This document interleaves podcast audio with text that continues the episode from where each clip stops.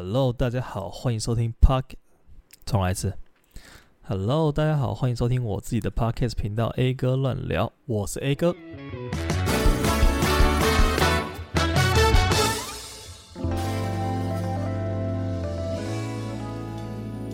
今天来分享一些鬼故事好了。哎，你会说，不是已经农历七月都过了，你怎么现在才讲呢？就是因为农历七月过了，我才敢讲。我真的是超级怕鬼的，我小时候就是完全不敢看鬼片，现在也是。然后我不敢去什么鬼屋啊什么的，我都觉得进去那边真的是疯了，你知道吗？就每个人进去都被吓个半死。我印象很深刻，有一次小时候，我一个大概国小的时候吧，有个同学，他是在那种美语补习班，然后那美语补习班就是很多外国人的那一种，就是老师都是外师，然后他们就很致力于举办一些就是外国节日的活动，例如说圣诞节啊、万圣节啊、复活节啊，各种反正就是那种西洋节日，然后他们都会办得很盛大。然后那一次刚好就是万圣节的活动，然后就办了一个超级大的鬼屋。那我一开始想说，这鬼屋是能怎样嘛？不就是个补习班吗？就大概那种感觉，就有点类似学校园游会，然后可能有个班级，他们的主题是办一个鬼屋，然后大家披着白布，然后进来吓吓你这样而已。没有，他们那个超级讲究的，他们是一栋建筑物，然后好几层，里面都是教室。然后你一开始进去的时候，你就感觉到那个气氛完全都不对劲，整个超级阴森到不行。然后他们会布置什么蜘蛛网啊、稻草啊，一堆有的没的，现场氛围弄得超级阴森恐怖。然后就觉得这群这群外国人是想要把小朋友吓到出屎，是不是？整个都超级森严的，然后每一个就好像，因为你对那种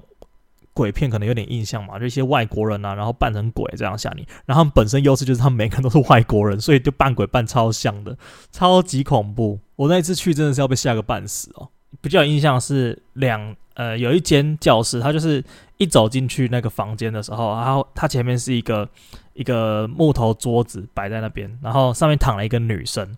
然后那女生就是身上有一些血迹啊，干嘛的？然后我们就进到那一间教室，然后地板上面贴了一些叉叉，然后让每一个小朋友都站在上面。我们那时候大概国小吧，国小三四年级附近。然后我们就站在那个叉叉上面，然后里面的灯光就打得非常的阴森啊，然后很恐怖，然后播一些那种野外的那种蝙蝠啊，然后猫头鹰那种叫声，就是户外气氛的声音。然后里面教室里面布置就是一张桌子，然后有一些稻草什么，弄得很像一个农场的感觉。然后我们每个人都进去之后，他后面那个教室的门就突然嘣关起来，然后就超级黑，完全都看不到。然后灯就打开，然后就看到桌子上面那个女生一直抽动，然后就是一直说呃救我救我，然后全全部都讲英文，因为都是外国人，都老外。突然就有一个人从教室的后面的帘子推开，然后是一个德州电锯杀人狂，然后他就拿着那个电锯。直接锯开那个女生的脚，然后就一直喷血，一直喷血。我想说，这个东西是是给小朋友看的吗？然后大家都突然超慌乱。然后我们中间前面其实是有一个封锁线的，就是他们表演舞台在前面，然后我们小朋友站在后面，每个人的脚上的那个插的那个定位点就站在后面看。然后我们以为就这样结束了，结果那个杀人狂直接给我跨出那个封锁线，然后逼你逼得超近，然后那电锯就一直转，一直转，一直转，然后每一个人都是惊慌失措，然后连滚带爬。跑出那间教室，我真的觉得这东西办给三四年级的小朋友看是要确定呢，超恐怖！外国人真的是超级超级会办这种鬼屋啊，或者是圣诞节那种活动。反正我觉得以补习班的那个主办这种活动的规模来说，真的是屌打很多园游会，然后里面那种披着白色布那边吓你的那种学生鬼屋，真的是非常非常的屌。好，那说回正题啊，其实鬼月这个东西就是。我自己是抱持着一个宁可信其有的态度啊，反正我都从来都一直很相信说，呃，这世界上不只有人类这东西。然后我自己没有什么灵异的体质，但是我体验最深刻的大概就是我之前当兵的时候。那大家知道当兵这种东西，其实你遇到鬼好像还蛮常见的，因为那个兵舍就是很老旧啊，然后可能里面真的有死过人。我们那边是真的，好像以前有出过意外啦。好，反正就是，这边是不是要来点一个阴森的配乐啊？好像。气氛会还不错哦。好，总之时间推回到，时间推回到呃二零一九年，我在当兵的时候，然后那个时候呢，我们那个兵舍是八人一间，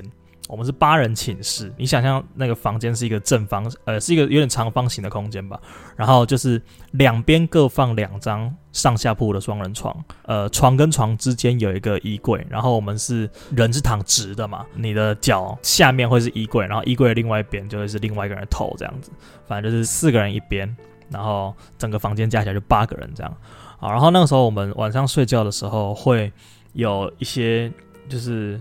查寝啊，然后就是大概我记得那个时候就寝时间是九点半吧，九点半还十点？诶，十点，十点上床。那些什么干部啊、班长啊，就会开始进来查你们的房间。那个时候大家基本上都关灯了，然后查房的时候就是会进来看说，诶，大家有没有上床啊？然后如果没有躺好了，你就就可能会被干飞啊之类的。反正就大家那个时候就是要赶快每个人都躺平，然后鞋子什么的都要摆好。然后我们那个鞋子是有规律的，就是你的上下铺的。鞋子摆放的地方是有限制，最外面到最里面的摆放会是皮鞋，然后你的运动鞋，再来是拖鞋，反正就是三双鞋子，然后呃一边各三双，因为上上铺跟下铺的人，然后你这样起床的时候你就不会很慌乱的找不到自己的鞋子，反正就是上床睡觉之前要摆好，然后要对齐那个标线这样，然后那一天也是一如往常的，大家就是上床睡觉，然后我的鞋子也摆好，然后我是在靠近内侧的下铺。然后那天晚上我们就睡觉了，然后隔天早上起来之后，好像也没有什么太大，就是太不对劲的事情发生。反正就隔天早上起床之后呢，哎，你想我是下铺，所以我起床的时候，我是先把脚放到地板上，然后准备要找我的拖鞋，然后去准备等一下早上要集合，就刷牙洗脸干嘛的。那时候听我的同梯，就是我对面床的人就讲说，哎，昨天晚上有人去上厕所吗？然后想说。昨天晚上没有啊，我是睡得很死啊，反正我就躺下去睡着，我就眼睛一闭就隔天早上了。然后后来我们其他寝室的六个人也说，哎，没有没有，昨天晚上没有人上厕所啊。然后他就说，那就不对了，因为那个人是在我对面床的上铺。然后他说，昨天晚上大概他有起来看手表，但他那个时候睡觉的时候是面向墙壁的，然后他很明显的可以感受到有人在。就是寝室的中间，就有点类似在巡房的那种感觉，走来走去的那种感觉，就好像是小时候你在假装要睡觉，不要让爸妈发现你还没睡的感觉。你明明知道旁边有人经过，但是你就是不看着他的方向，你也能感觉到有一个人走过去看着你，确定你睡了没那种感觉。就你就算不看，你也可以知道那边有人，感觉就有点类似那样子。然后他说，他就感觉到有一个人走了进来，然后在我们房间的中间绕了两三圈吧，然后停在某一个人的床旁边盯着看，然后过一阵子就没有声音了。重点是那个时间点，我刚刚说半夜两三点，他是根本不可能会有人进来的时候，呃。如果是长官巡房的话，通常时间会是在十点、十一点左右。他们巡完一次之后，也就不会再进来你的房间了。就确定大家都有睡着之后，他就会离开，然后他们自己也会去睡觉。要不然就是第二种可能，会有人经过，就是有人要上厕所，有人要站哨，那他就会离开了床。不过我们都会很干脆利落的就出去了，就不会待在房间里面游移，因为你很有可能吵到同梯，然后别人觉得不爽之类的。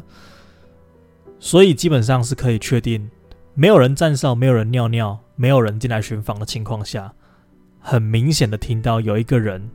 在我们房间里面走来走去，停下来盯着一个人看。我那个时候是坐在床边的嘛，就像我刚刚说，我刚刚是刚起床，准备要去刷牙的状态，所以我是睡眼惺忪，然后有点觉得还有点没睡醒的感觉。那因为那时候都起床都，大概都四点多快五点的时候。然后大家就在那边讨论，然后我就突然发现，我的我要穿拖鞋嘛，结果我的拖鞋是压在我的皮鞋上面的。然后我就想说，我一开始第一个反应是把这个拖鞋拿起来，然后放到地板上准备要去穿。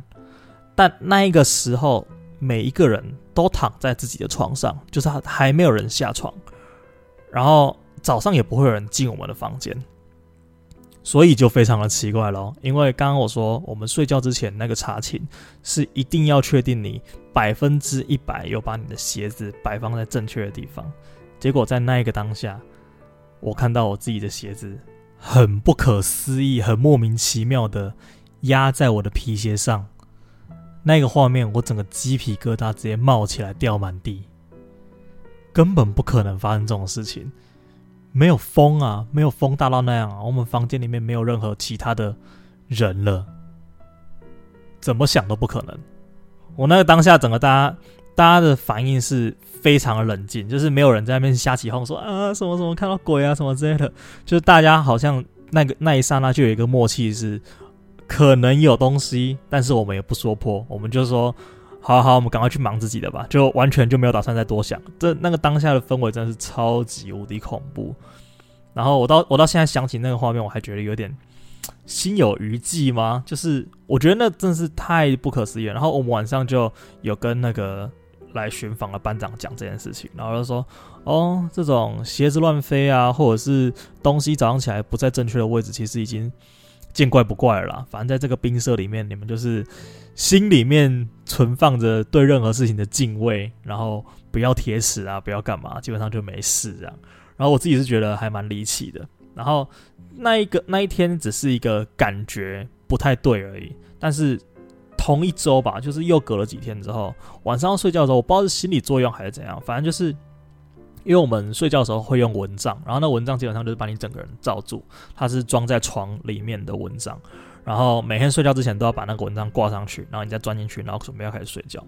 然后就如同我刚刚说，我们人躺直的嘛，所以你的像我的右侧就是呃房间的中间，然后我的左侧就是靠着墙壁，所以我的呃而且我睡觉习惯都会靠一边，所以我会靠着墙壁那边睡，我会离着墙壁很近，让我有一个角落，我会有一个安全感。但那天准备要睡觉，然后晚上睡觉的时候，我们就灯关了之后，大家就准备要就寝了嘛，然后就自己睡自己的。但过了大概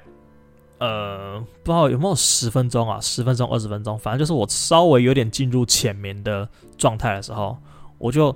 很明显的感受到我左边的手臂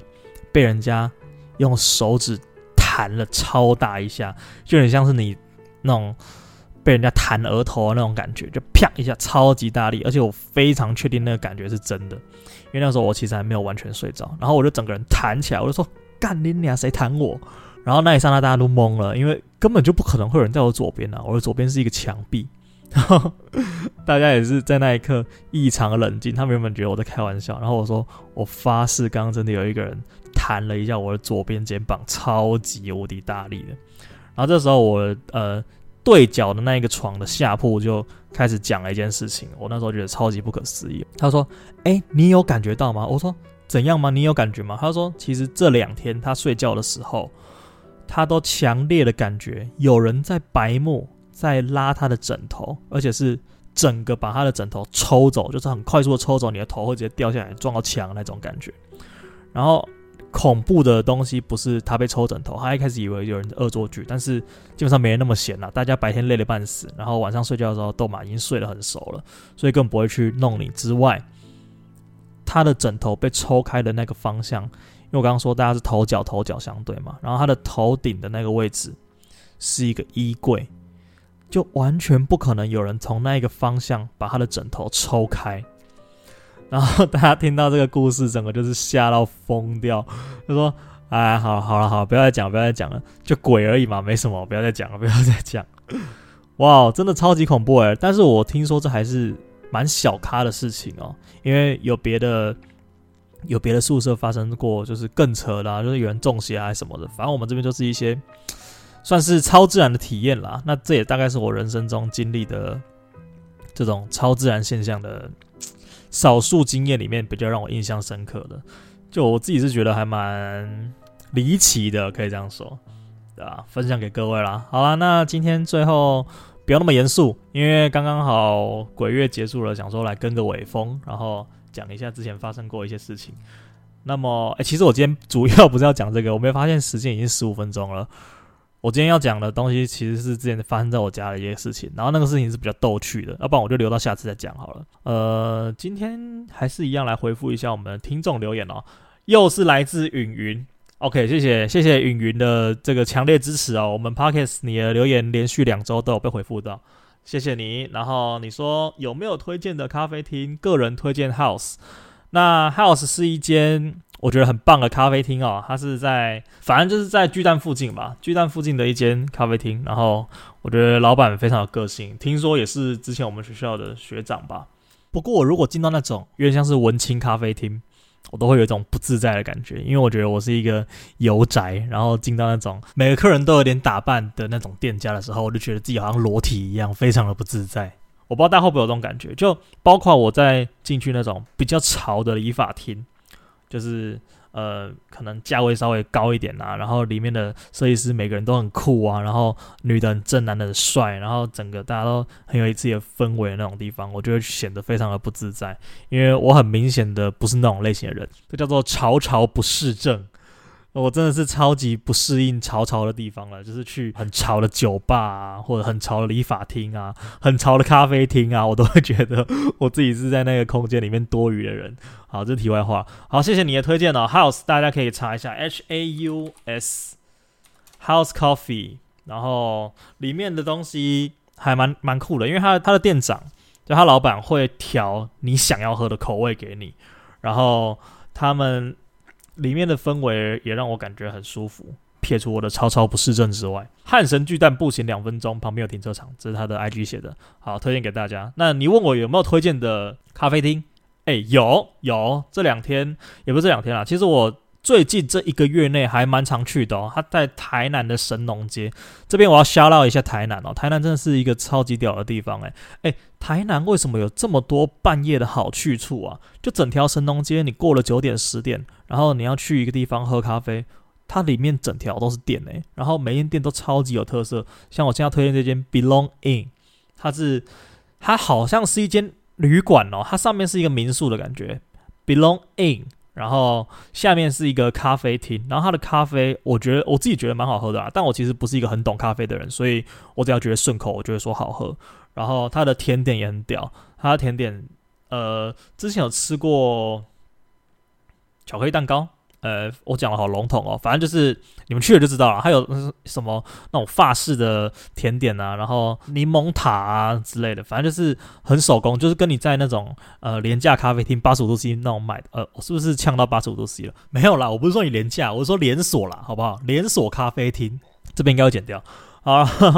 然后那个 Belong Inn 的整个氛围也会让你感觉非常放松。它是一个老宅改建的咖啡厅，然后我自己觉得还蛮不错，因为。每个礼拜五，基本上我们都会去一趟台南，然后就是晚上的时候都会在那边喝个咖啡，然后再回来高雄这样子，就蛮推荐想要有放松行程的人，因为会推荐他的原因是因为他开到十二点，其实那边开到超过十二点的店家也蛮多的，但是这间开到十二点，我真的觉得是很不错，因为呃，通常你会开到晚上的咖啡厅。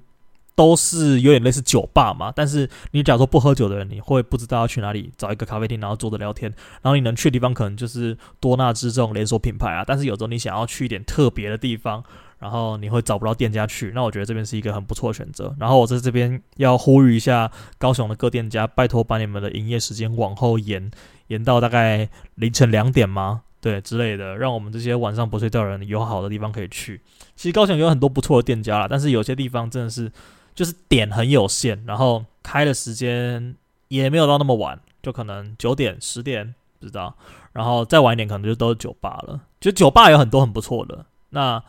呃咖啡厅我觉得也可以跟进一下。好，那我们今天的 A 哥乱聊就到这边，那我们下次再见，拜拜。